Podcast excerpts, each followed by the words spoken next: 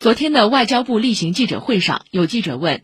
当地时间十一月九号，印尼雅万高铁试验段接触网热滑试验全面展开，这是中国制造的高速动车组首次在雅万高铁线路上亮相，引发各方关注。请问有何评论？对此，外交部发言人赵立坚说。雅万高铁是中印尼两国高质量共建“一带一路”的标志性项目，也是中国同周边国家一道坚持共商共建共享原则、深化互利共赢合作的生动写照。近一段时间，中国同周边国家合作的重点项目全面开花，取得积极进展。柬埔寨京港高速公路通车，中老铁路货运站实现全部启用，马尔代夫维拉纳机场启用第一条四 F 级跑道和现代化水飞航站楼等等。